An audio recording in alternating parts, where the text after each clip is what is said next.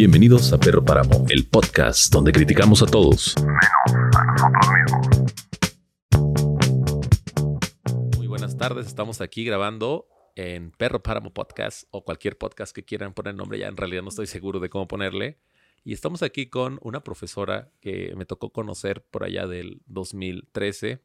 Bueno, ya la conocía de antes, pero personalmente de 2013.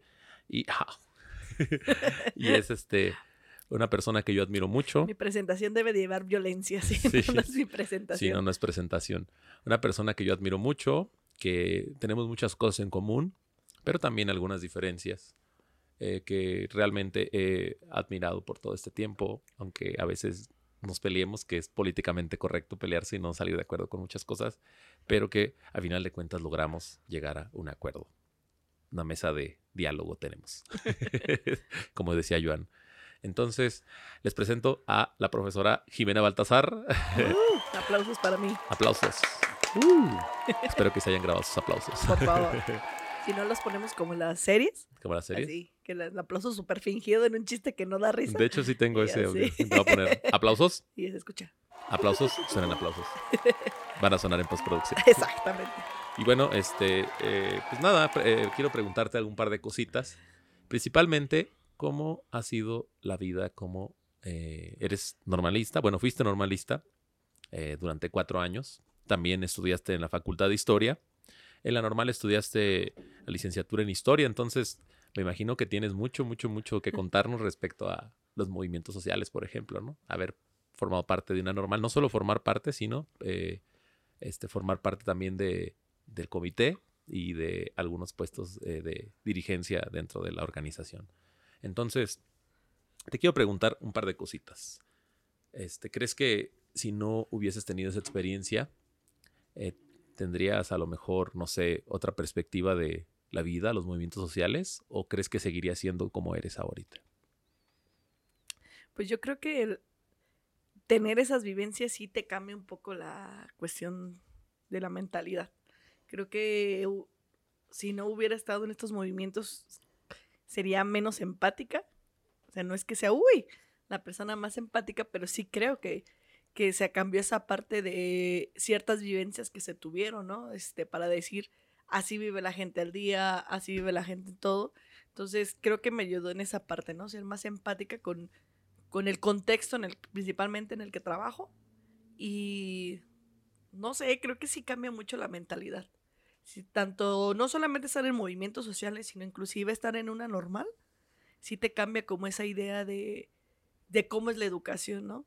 cómo es todas estas situaciones, que realmente cómo influye lo político a nivel social, cómo influye lo político en la cuestión laboral, porque muchas las veces creemos que no influye nada, o sea, que simplemente me voy, me siento a trabajar o doy clases y hasta ahí. Entonces creo que de las normales nos van dando como pequeñas ejemplificaciones de cómo va a ser la vida laboral. Entonces, yo creo que sí nos sirvió. La verdad es, es como esto de no sabría yo cómo sería sin la historia de Jimena. No sé cómo sería yo sin los movimientos sociales, no sé cómo hubiera sido yo si no hubiera, me hubiera quedado en la facultad de historia. Creo que sí sería una Jimena diferente, pero pues nos tocó ser la Jimena que soy ahorita, ¿no? Entonces, creo que pues no me he visualizado, ¿no? en cómo sería sin todo lo que he vivido.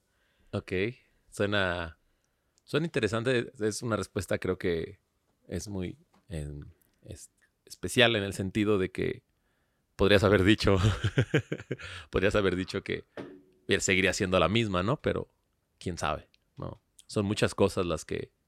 Son muchas vivencias. Muchas vivencias, exacto. Realmente no puedo decir que sería ahorita porque pues ahorita soy la construcción de todo lo que he vivido. Entonces, el ahorita es muy conceptual, o sea, el decir quién soy, pues si nos metemos a, analizarnos, creo que nos llevamos ocho podcasts. La pregunta fundamental de la filosofía. en que la respuesta sea cuatro, ¿no? dirían. Entonces. Como en la de la guía del, viajero, intergaláctico.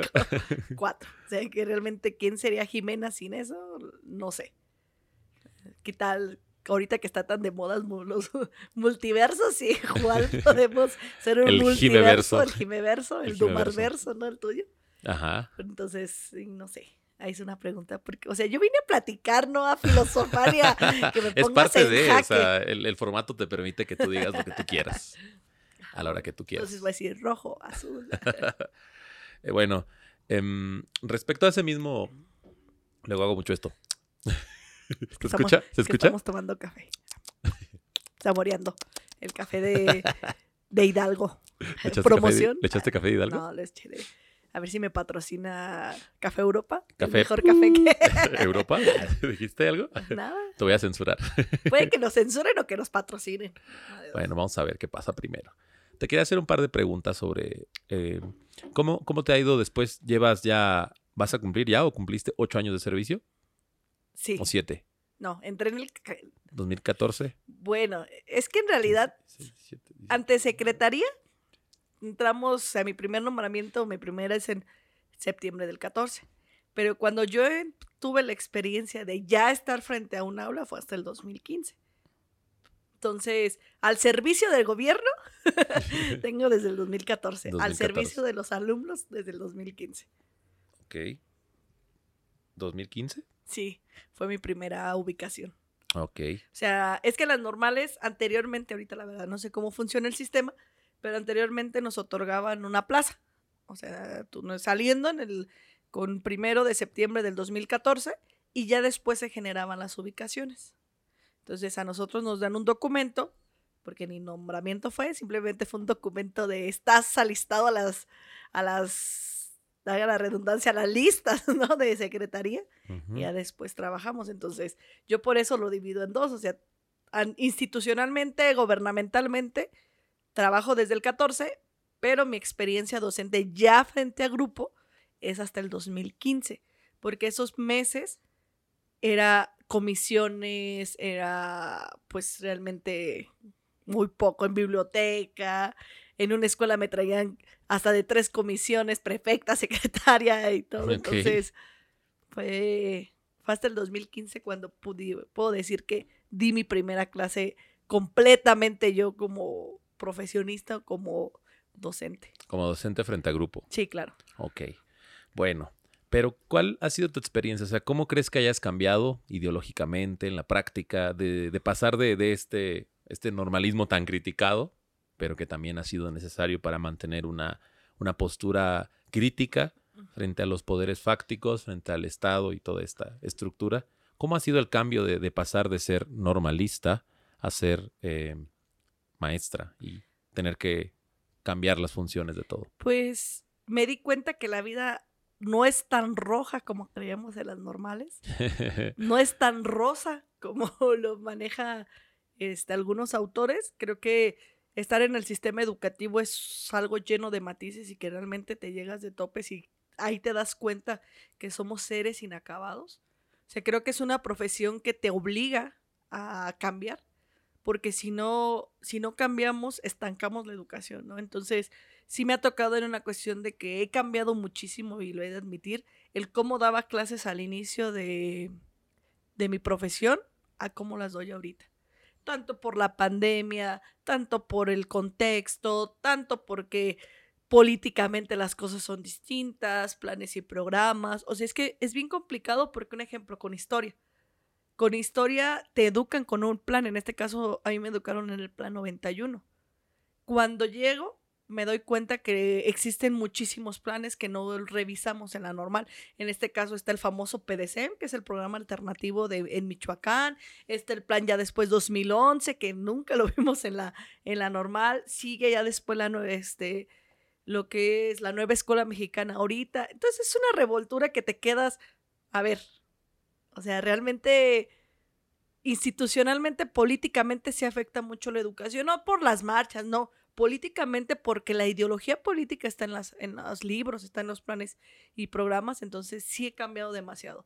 Creo que cuando inicié pensé que, y hay que ser muy sinceros, ¿no? Pensé que iba a cambiar el mundo solamente con dar clases, porque así a veces nos metemos la idea a los normalistas.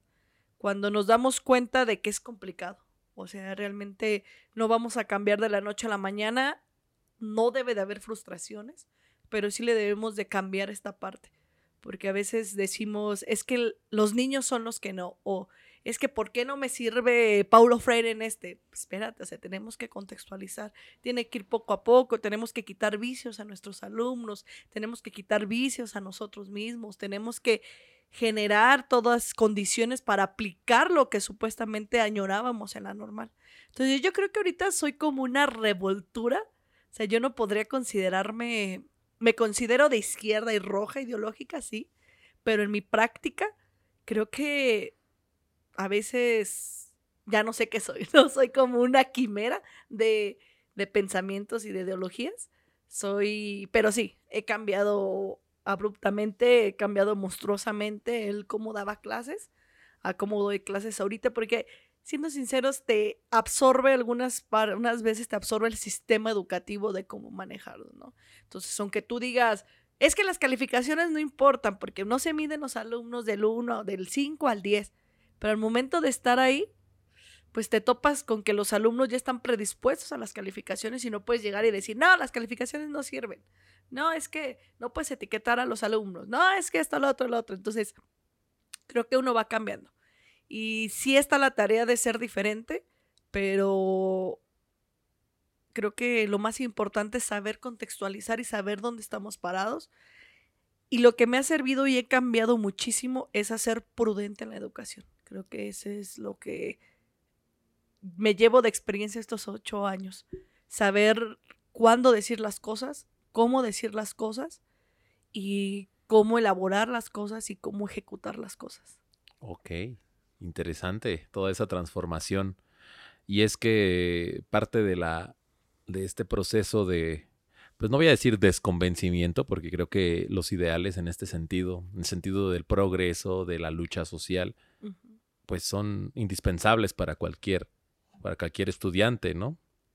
Eh, no voy a repetir una frase trillada, pero pues sí es, está en el, en el ADN de la clase eh, de, los, de los estudiantes tener cierta rebeldía, tener cierta capacidad crítica que, que se va perdiendo con el tiempo, al parecer. No tanto por, porque uno se vuelve viejo, sino porque el sistema laboral nos absorbe o nos normaliza. O em, en el caso de las escuelas, pues la rutina, ¿verdad? Vuelve como que ese problema un poquito más complicado. Eh, en otro sentido, me gustaría preguntarte cuál es tu postura frente a algunos temas específicos, sociales. Oh my god, aquí va a salir linchada, yo creo. Siempre soy muy controversial en mis posiciones. Ok, primero vamos a, ver qué te pregunto y después vemos qué, ah, qué posiciones. Son cuatro temas principales. Uno es la gentrificación. El otro es em, la cuarta transformación. o sea, ¿quieres que realmente sea linchada por... No, pues aquí es un espacio abierto y no tiene nadie por qué ponerse hardcore. Em, el siguiente es el feminismo. Ajá. Y lo último es tu visión acerca de el impacto ambiental a nivel mundial. Híjole. Podemos empezar qué bueno que no me preguntaste por la familia, porque ahora sí tendría. la familia natural. a todos los grupos sociales en mi contra, ¿no? Ok. Pues podemos empezar por eh, lo que entiendes por gentrificación. Es algo que se viene escuchando en las series, en los documentales, en los escritos, de repente por ahí en Facebook, eh, Instagram, eh, Twitter, que ya son muy políticos, por cierto. Y se escucha la gentrificación como algo negativo, pero que sin embargo, no hay un, un estate quieto, no hay un no hay nada que lo regule. ¿Qué opinas sobre eso? Pues creo que confundimos muchas de las veces con progreso con gentrificación, ¿no? Cuando los políticos nos dicen, es que el pueblo hay que hacerlo más turístico, hay que hacerlo más vistoso, hay que folclorizar, hay que hacer. Pues lo primero que te manejan es una cuestión económica, ¿no? Creo que por ahí va esta parte de este, los términos a veces que utilizamos. Para ellos no es gentrificación, para ellos es progreso, para ellos es turismo, para ellos es... Pueblos mágicos. Pueblo, exacta, o sea, esta idea de dónde nace la idea de los pueblos mágicos, ¿no? Y por qué tanta esta cuestión. Eh, mi opinión es, creo que muy simple, es una estrategia gubernamental para expropiar tanto las eh, imágenes de ciertos grupos, en este caso puedo hablar de, las, de los grupos indígenas, de los pueblos originarios, para hacerlo consumista. Ok. Entonces, eh, tenemos un claro ejemplo de ciudades, un este, Erongarícuaro, puedo hablar, eh, podemos hablar de San Cristóbal de las Casas, que son pueblos mágicos, que lo manejamos como esta parte, pero que al fin y al cabo eh, sacó, se me fue ahorita el término, tú lo sabes muy bien, cuando expulsan a la gente. Sí, sí, lo, este, le llaman... Ahorita Lo, lo que pasa es que es un efecto secundario de la gentrificación. Ajá, pero expropian, o sea, quitan las, la, toda esta ciudad de la gente que en mucho tiempo vivió ahí, venden sus tierras para generar todos estos negocios de pueblo mágico, ¿no? Un ejemplo, Pátzcuaro, si vemos realmente cuántos eh, pueblos indígenas, a pesar de que Pátzcuaro es llamado, a pesar de que Pátzcuaro es considerado como la cuna, bueno, esta parte del imperio purépecha, que una de las situaciones, que todas sus calles están con blanco, de color blanco y rojo, que porque esto, si hacemos un sondeo, o sea que inclusive ahí está en Pátzcuaro la, este, los institutos de pueblos indígenas, cuántos de ahí son 100% que puedan llegar a decir, yo nací aquí, crecí aquí, soy indígena. Sea, lo mismo pasó con San Cristóbal de las Casas hace un tiempo que fui. Yo preguntaba, oye, ¿de dónde son? No, pues es que vengo a vender nada más aquí mis, eh, mi arte, mi, mi ropa y me voy a mi pueblo. Ah, Entonces, ¿quién vive aquí? Dice, no, pues es que antes vivíamos aquí, pero nos ofrecieron tanto dinero por las tierras y yo vivía ahí donde está ese McDonald's, ¿no?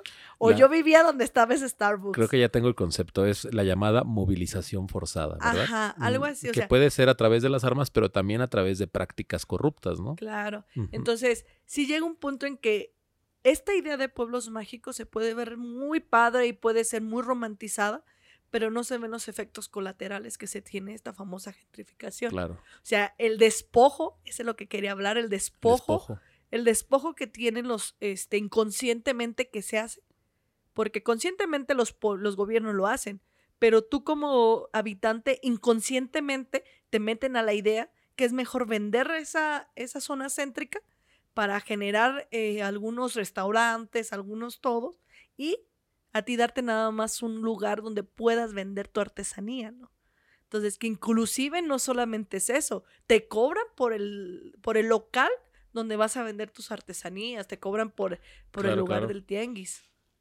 Entonces, yo sí creo que es una cuestión complicada, sí es una cuestión de, eh, de analizar qué está pasando y que realmente por qué es un negocio tan grande los pueblos mágicos. O sea, por qué llegaron a ser tantos cientos en el país cuando llegó un punto, siempre lo he dicho, es que los, el gobierno actual capitalista no actúa de la manera que dice, ay, voy a ayudar a los pueblos, ¿no? O sea, hay un trasfondo. Entonces, ¿por qué de repente se generan cientos de pueblos mágicos con esta folclorización de lo, de lo indígena, con la folclorización de las artesanías mal llamadas?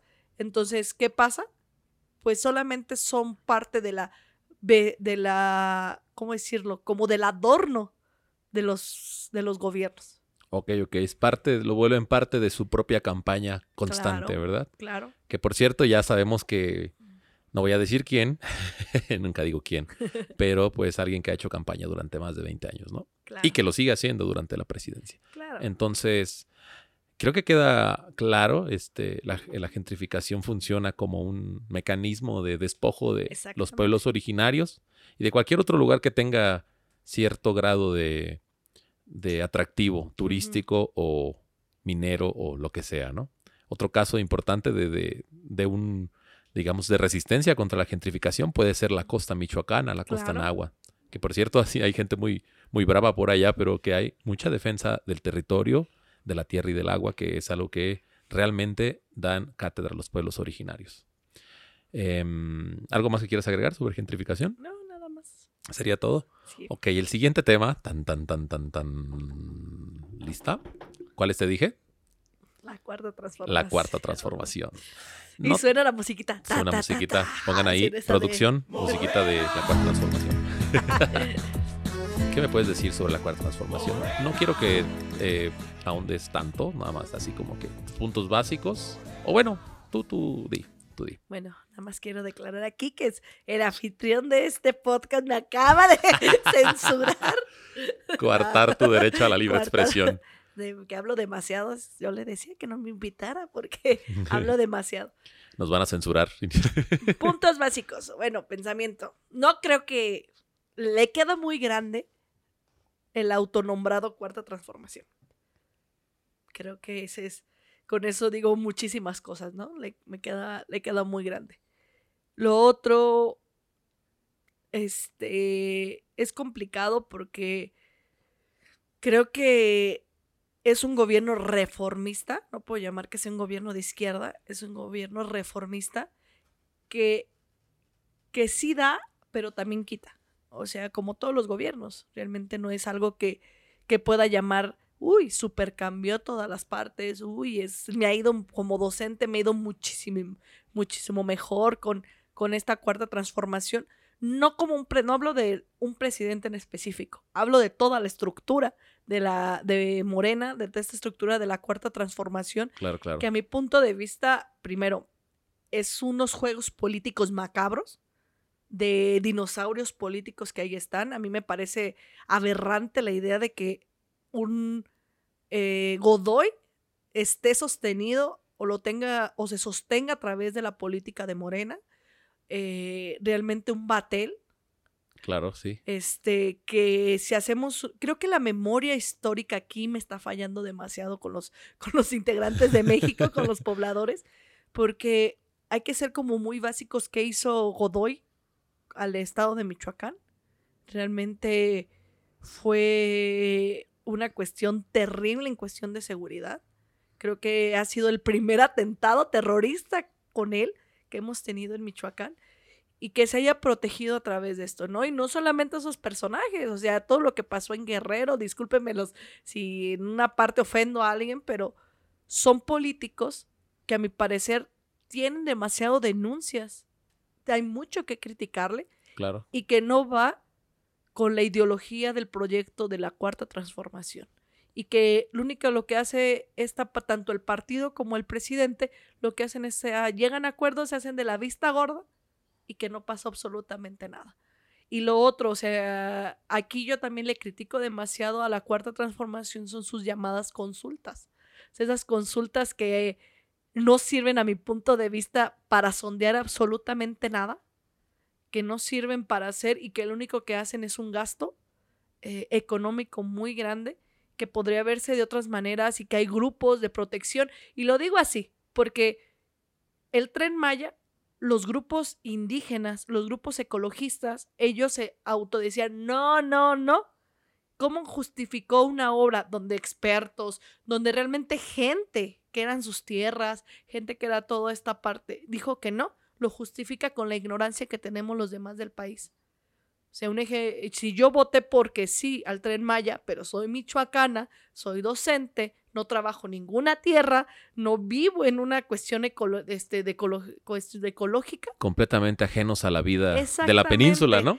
Exactamente. Entonces, si tiene más adeptos en Michoacán y Guerrero Morena, que en un ejemplo que en el DF, él hace una consulta nacional y sobreimpone esa ideología a los proyectos que está haciendo.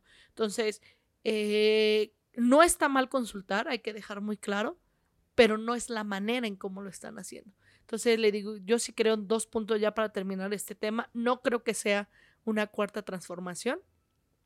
Creo que es un gobierno reformista y creo que hay imposiciones políticas que no va acorde a sus libros ideológicos de Morena. Si me permites agregar, creo que por ahí también pareciera que existiera una línea eh, continua entre el- los gobiernos priistas antes de, de Salinas de Gortari y eh, con la cuarta transformación. Tienen una similitud eh, que si se ponen a, analizarlo es terriblemente siniestra y parecida. Es que me parece fantástico que políticos que defendían el PRI, que hacían y deshacían y a toda esta parte del PRI estén en las filas de Morena. O sea, realmente lo veo aquí en Michoacán con la secretaria de Educación. Me parece patético porque hay muchos morenas que iniciaron Morena y que una vez hablábamos, que tenemos un amigo en, en común con, este, con Machín, ¿no? Esta parte que decía, yo respeto a las primeras bases de Morena porque estuvieron codo con codo en algunas manifestaciones, estuvieron en contra, son a los que menos tomaron en cuenta para iniciar o para realmente tener los encargos políticos que tenían que ver o con la ideología de Morena. Entonces eso a mí me da a entender que nunca estuvieron 100% este, conformes, no conformes, sino no estuvieron 100% eh, ¿Comprometidos? comprometidos con lo que dicen sus libros de Morena, ¿no? ok. Entonces, sí hay personajes rescatables, también lo voy a admitir, como en cierta parte, gente de izquierda que ha trabajado, sí hay, pero también creo que han pesado, un ejemplo, aquí en Michoacán han pesado más los favores políticos que la ideología. Y sigue, y sigue esa primacía de el pragmatismo, Claro. que, que es una práctica, pareciera, es una ideología aparte de, la, de las ideologías. No Y si que- recuerdas esta decisión que se hizo entre los partidos PRD, este, PAN y PRI para hacer una, una, ¿cómo se dice? Una resistencia, una oposición, le llamaron oposición inteligente, pero que al final de cuentas pues terminaron todos pareciéndose, incluso Morena. Entonces es, es un poquito chistoso que la ideología pasa a segundo plano. O sea, imagínate, Morena en coalición con este. Movimiento este, verde ecologista. De- ajá, o sea, o esta parte del de Partido Socialdemócrata, no, no, ¿cómo se llama este? El que era morado, PES. el PES, o sea, eh, sí, el imagínate. partido más ultraderecha de y con Morena, Provida. ¿no? O imagínate, sí, o que los mismos diputados de Morena, como una Lili Telles, Lili que Telles. llegó ahí, traiga esas ideologías, creo que eso es muy criticable de Morena, porque entonces Morena no es una ideología, como nos la vendieron. Morena es un partido como todos los partidos que se ha tenido.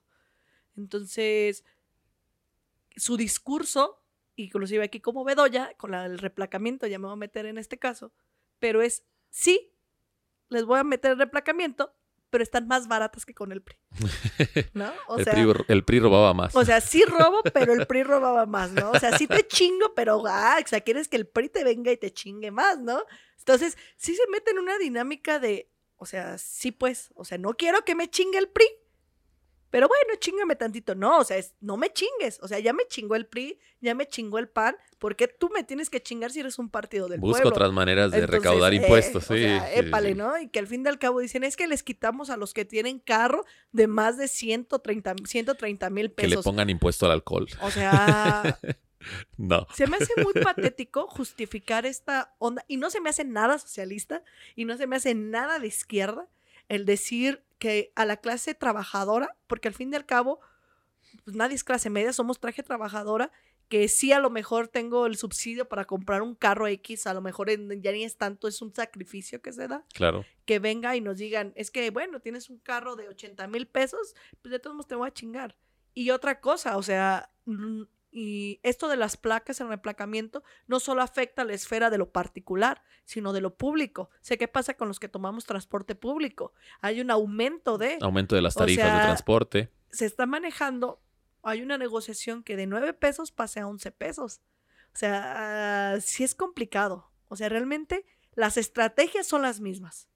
Lo único que justifican es que ellos lo están haciendo diferente. Lo mismo, pero diferente. Entonces, ¿Qué fue eso? pues, eso es lo que yo opino de la cuarta transformación. ok, y que más o menos les vas a venir pagando un litro de gasolina. No, no, ni siquiera cuesta ese litro de gasolina. No, o sea, el- y que inclusive... ay, Medio ya, litro de ni me voy a gasolina por meter en pasaje. esos temas porque si analizamos la cuestión de esta de la gasolina, donde se decía, es que es muy fácil hablar y comprometerse de las cosas y después retractarse, o sea, decir, ay, lo intenté pero no pude, güey, o sea, es- se supone que se hace un estudio, se supone que tienes gente atrás de tus propuestas, entonces las propuestas son banales, o sea, tú nada más vienes a darme una cara para que vote por ti y al momento de generarlo, pues no lo estás haciendo. Entonces, yo sí estoy de acuerdo en los que dicen, son cosas diferentes, sí, pero son los mismos métodos, son las mismas ideologías, pero ejecutadas de distinta manera. Y que lo que nosotros buscábamos como país era no que nos chingaran menos, sino que nos dejaran de chingar. Claro, Y creo que la cuarta transformación no lo ha hecho, no ha tenido ni siquiera un acercamiento a hacerlo. Creo que lo peor que podemos criticar es que sigue reciclando personajes de partidos nefastos. Y bueno, pues Y que llegamos a la conclusión, acuérdate, Morena no es una ideología, Morena es un partido, porque así nos lo ha demostrado. Por ahí me decía alguien que conozco, Morena no es un partido, Morena es un movimiento. Entonces, Ay, ¿qué no. movimiento tan culero? Pues qué movimiento tan neoliberal. Así Sí, para dejarlo. exactamente. Así voy a, decir, voy a citar a mis estandoperras, pinches viejos rancios que tiene el, el Morena. Yo sí voy a decir algo. Yo sí voy a decir algo, pinches viejos rancios de Morena. Y ya, y no me importa que me funen y no me importa que hagan lo que hagan. Cancelada. Cancelada tres mil veces, no me importa. Ok. Bueno, vamos con el penúltimo tema. Feminismo. El feminismo. El feminismo, pero no vamos a hablar del feminismo a nivel. Bueno, sí, vamos a hablar del feminismo a nivel nacional, pero también a nivel estatal. ¿Qué opinas sobre el feminismo? Aquí en, en México y específicamente en Michoacán. Yo me considero. Fíjate que el feminismo es un. Ahí sí aplica que sí es un movimiento, pero ha habido muchos debates. O sea, yo, si me preguntas a mí, yo soy feminista. A secas, ¿no? Tengo muchos. Soy feminista. Sí hay distintos feminismos, sí, pero o sea, yo en ideología me considero feminista. Pero sí hay una. Hay un debate muy grande a través del feminismo. porque Están mis compas de izquierda que dicen que no debemos de llamar feminismo, que el feminismo está rebasado, algunas muy radicales, que en esta idea, ¿no? O sea, de que pues con la liberación de la clase obrera, con la liberación de toda esta parte, automáticamente se libera este, a las mujeres. O sea, en esta ideología, ¿no? De, de la liberación. Pero también creo que eso lo ha dado porque existe un feminismo pop muy marcado a nivel nacional o internacional, ¿no? En este caso, este feminismo pop, que es el feminismo, yo lo considero como el feminismo blanco. ¿She for he? Exacto, ¿O he o sea, for she? ¿Cómo era? este, esta, ¿cómo se llama la de Harry Potter? Que hasta Eh, su nombre Emma- me da huevo. Emma Watson. Ah, o sea, Emma Watson nos vino a decir o vino a meter un estereotipo de feminista blanca de cómo debía de ser. Una mujer, sí, o sea, aparte de bonita, aparte de blanca, aparte de todo, Exitosa. exitosa, porque sus méritos por únicamente por ser mujer, ¿no? Ningún hombre la ha ayudado, ningún esto, ningún otro. Pero de entonces... primer mundo. Claro, entonces, cuando nosotros venimos para acá y nos vienen a la publicidad, voy a hablar desde dos ámbitos, lo, publi- lo publicitario, el feminismo pop que nos han manejado y el feminismo más para acá de la, de la vieja, de la barrio, ¿no? Dirían por ahí, los feminismos del barrio.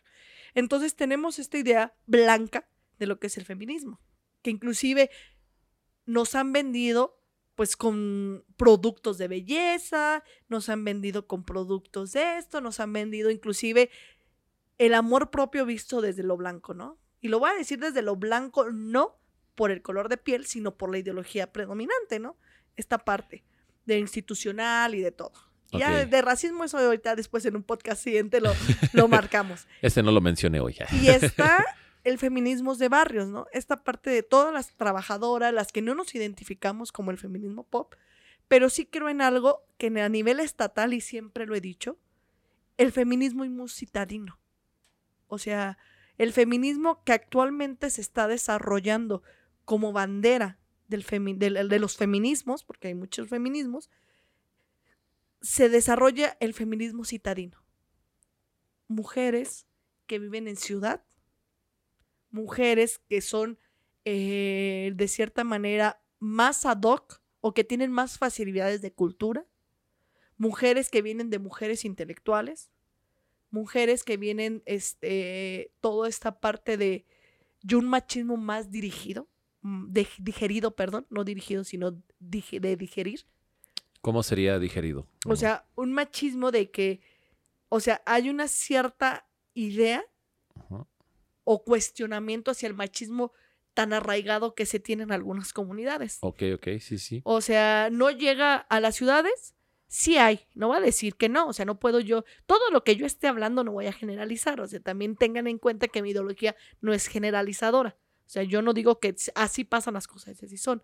Veo en los pequeños, eh, haciendo un sondeo, habiendo esta parte, los bueno, el machismo que llega a la ciudad y es un machismo un poco diferente al que a lo mejor está digerido. O sea, queremos decir, ya se cuidan algunas formas, ya tuviste compañeros, no sé, en las universidades con mujeres, ya tienes una la cuestión de las relaciones es, es vista de mejor manera, o sea, la cuestión de noviazgos, ¿no? Entonces, toda esta parte, dijeras un poco el machismo que se tiene a lo mejor en algunas comunidades. Claro. Entonces, este machismo citadino está opacando, es, perdón, este feminismo citadino está opacando a los feminismos de masa, o sea, de los indígenas, de los este, afro, afrodescendientes, de inclusive de las que viven en los ranchos, que no se identifican con esta parte, ¿no? Claro, claro. De hecho, y déjame interrumpo un poquito, también el asunto de que el, feminismo, cuando hablan del feminismo, hablan del feminismo como, como algo unívoco, como algo homogéneo, cuando en realidad es, una ideología diversa, tan diversa como la mismísima filosofía. Claro, y no es... Y sí son diferentes, porque por ahí decía, ¿no? Nos une el género, pero nos separa la clase. Entonces es muy diferente un feminismo de las grandes esferas a un feminismo de barrio. Claro, un feminismo de abajo, ¿no? y esta parte es que sí la mayoría de las representantes del feminismo que se puedan llamar aquí en Michoacán y en México son feministas citadinas y son feministas privilegiadas. Privilegiadas. Algo así como lo que decía Simón de Beauvoir, ¿no? Quienes pueden abortar desde la clandestinidad son quienes pueden pagar un aborto. Claro. La quienes no están Entonces, no las criticó, o sea, un ejemplo, no criticó a muchos de los grupos feministas que están, pero sí nos hace falta ver que hay más allá, ¿no? O sea, como en todo, adaptarnos a lo que hay, analizar el contexto, ser prudentes al momento de llegar a ser y que tengamos en la idea las mujeres que nadie eh, emancipa a nadie. O sea, yo no, yo como mujer no voy a emancipar a otra mujer. Cada quien se emancipa en sus tiempos y en sus momentos. Que desgraciadamente las mujeres, muchos de los casos con los asesinatos no nos permiten emancipar. Eso está perfecto. Nosotros tenemos que denunciar estas y que nos, a lo mejor las mujeres citadinas tienen esa herramienta para denunciar.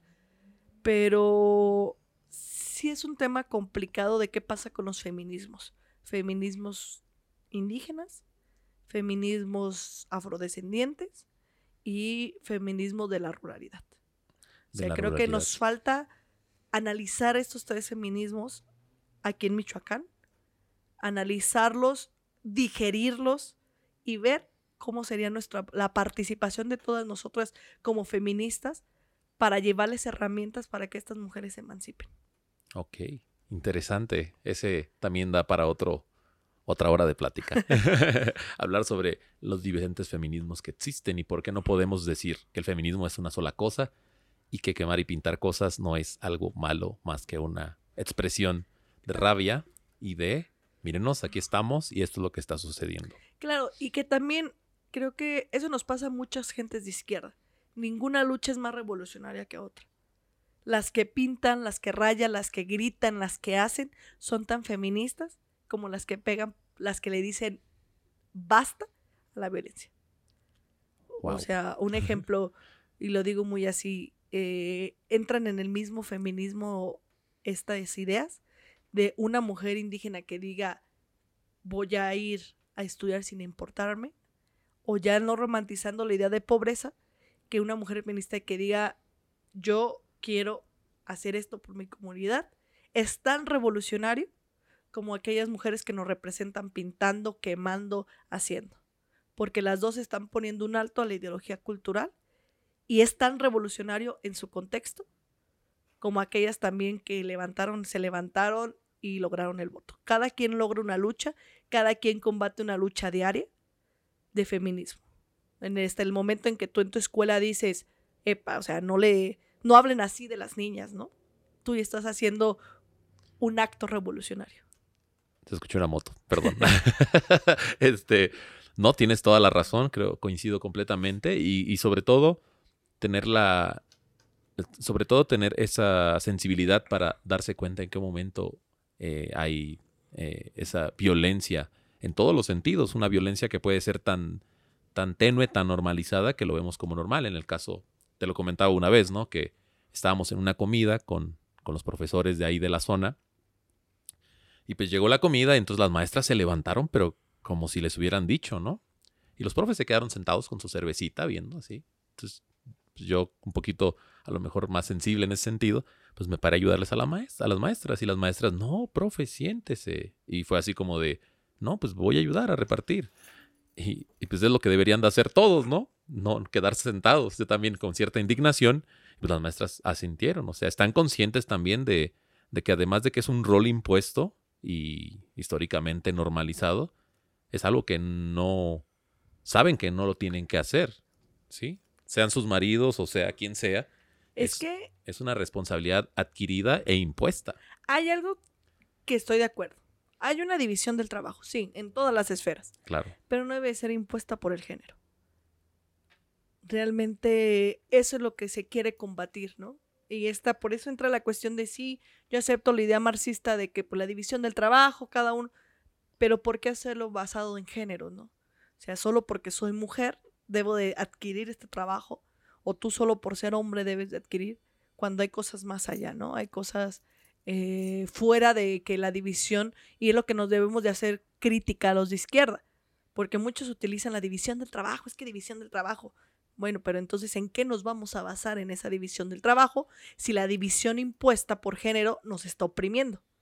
Así es. Entonces, Totalmente de acuerdo con tu comentario. Vamos a hacer una pequeña pausa y ahorita continuamos con la última parte. Y bien, ya estamos de regreso aquí en, eh, en esta parte. Nos quedamos con el último tema.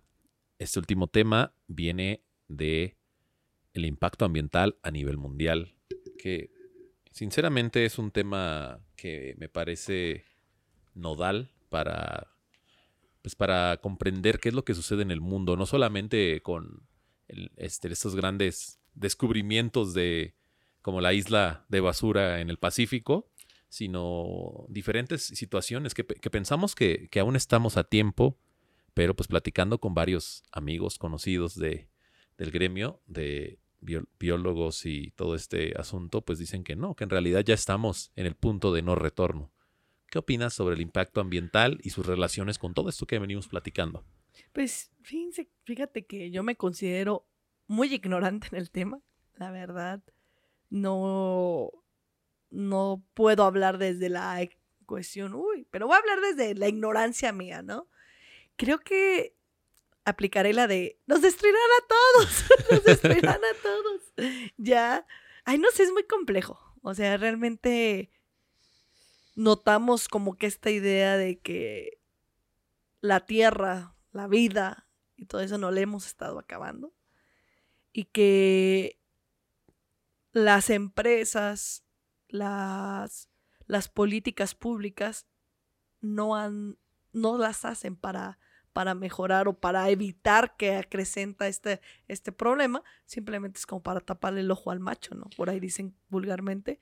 ¿Por qué? O sea, porque realmente nos venden la idea individualista de que nosotros como individuos, como núcleos pequeños, vamos a corregir la contaminación, que no utilices bolsas, que no utilices popotes, que no utilices tanto el carro, que no, este, que no tengas hijos, o sea, sí, es un, yo creo que es un puñito o mínimo tres, cuatro granitos de arroz a todo el kilo, ¿no? Que de problema, es de, hagamos de cuenta que el problema es un kilo de arroz, esas pequeñas acciones pueden ir a de ser máximo 10 granitos, ¿no?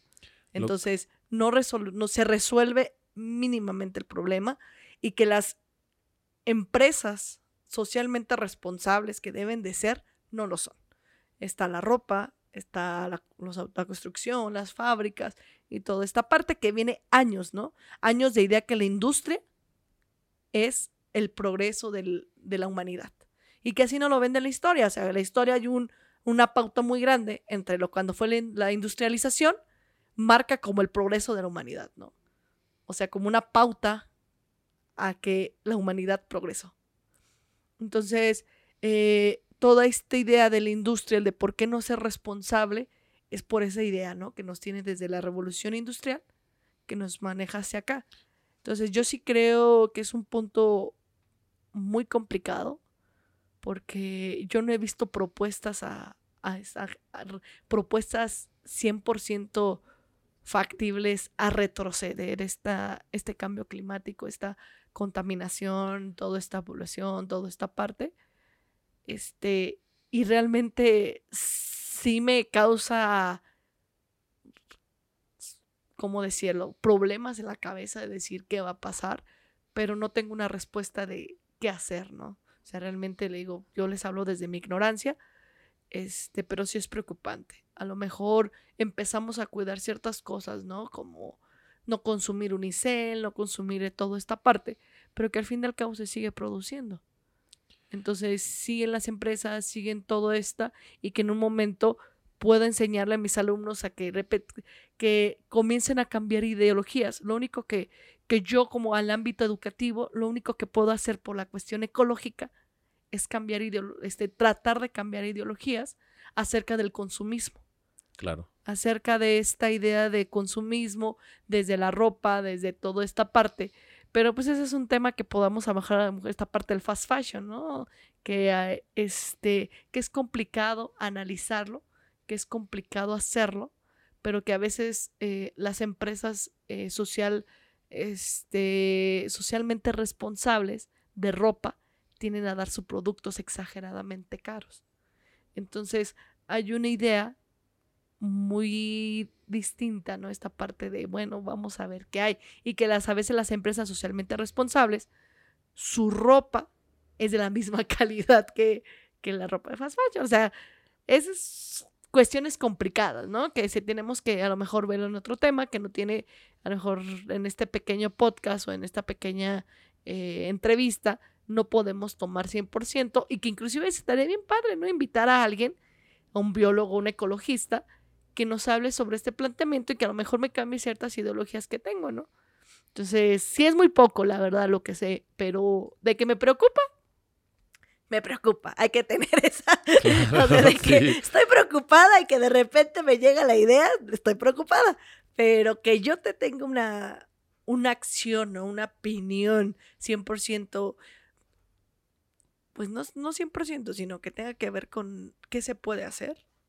Me- El qué hacer. Me siento muy el qué hacer. Claro, me siento muy ignorante más que mi compromiso de tratar de buscar que mis alumnos cambien esta idea consumista y podamos hacerla un poquito más, este, social, bueno, más responsable con el medio ambiente, ¿no? Y que inclusive la, eh, hay, platicábamos con un compañero de la maestría, en este caso, qué pasa con la sustentabilidad, ¿no?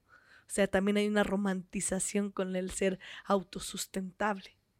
Entonces, sí es una crítica en todos los ámbitos, que al igual que el feminismo, existe una ecología blanca. Ese un, es mi, un ecologismo blanco. ese es mi punto mi teoría final. Ok. Bueno, pues este, solamente comentar, ¿no? Hay algunos conceptos que rescato de lo que dijiste. No lo comentaste así, pero creo que está muy claro que es la huella de carbono, ¿no? Que es Ah, el, sí. el impacto ambiental de manera individual que cada quien tiene. Otro aspecto que comentaste que también es muy importante es el de la responsabilidad social de las empresas y cuál es su veracidad en esa responsabilidad social. No sé si te acuerdas que estábamos viendo un documental de DW en donde hacían un ejercicio en el que ponían eh, un montón de, ropa y se regalaba, pero que para, poderla, para podérsela llevar tenían que echar una pócima que tenía una calavera, que significaba veneno, a un, a un acuario con peces, a una pequeña pecera con peces. Entonces la mayoría de la gente decía, no, no porque es malo, porque contamina, porque asesina. Y entonces mucha de la mercadotecnia, y era la, era la conclusión de esta, este pequeño, pequeño experimento social, era que mucha de la, de la compra, mucho de este, esta ideología es puro marketing. Exacto. Entonces, esa es, un, esa es una. La otra es la responsabilidad social de las empresas. Y, y esta parece que es una de las críticas que hace esta nueva película que sacó Leonardo DiCaprio, en la que se resume en que es más fácil pensar en el fin del mundo que en el fin del capitalismo. Exacto. Entonces, pues creo que podemos seguirle dando, pero vamos a dejarlo por aquí. Eh, creo que queda muy claro tus cuatro posturas en estos temas. ¿Y algún comentario final que nos quieras hacer antes de despedirnos? Ay, pues no sé. Año nuevo, vida nueva. Año nuevo, vida nueva. sean socialmente responsables. no sé, eso ya se escuchó muy blanco, ¿no? Sí, sí, sí. Y solo opino que los de Morena son los malditos viejos rancios. Pinches viejos rancios. viejos rancios. Ah, sí, eso es todo un problema. Entonces, hasta luego y Gracias por el pescado. nos vemos y espero que nos puedan escuchar en nuestro siguiente programa. Hasta luego.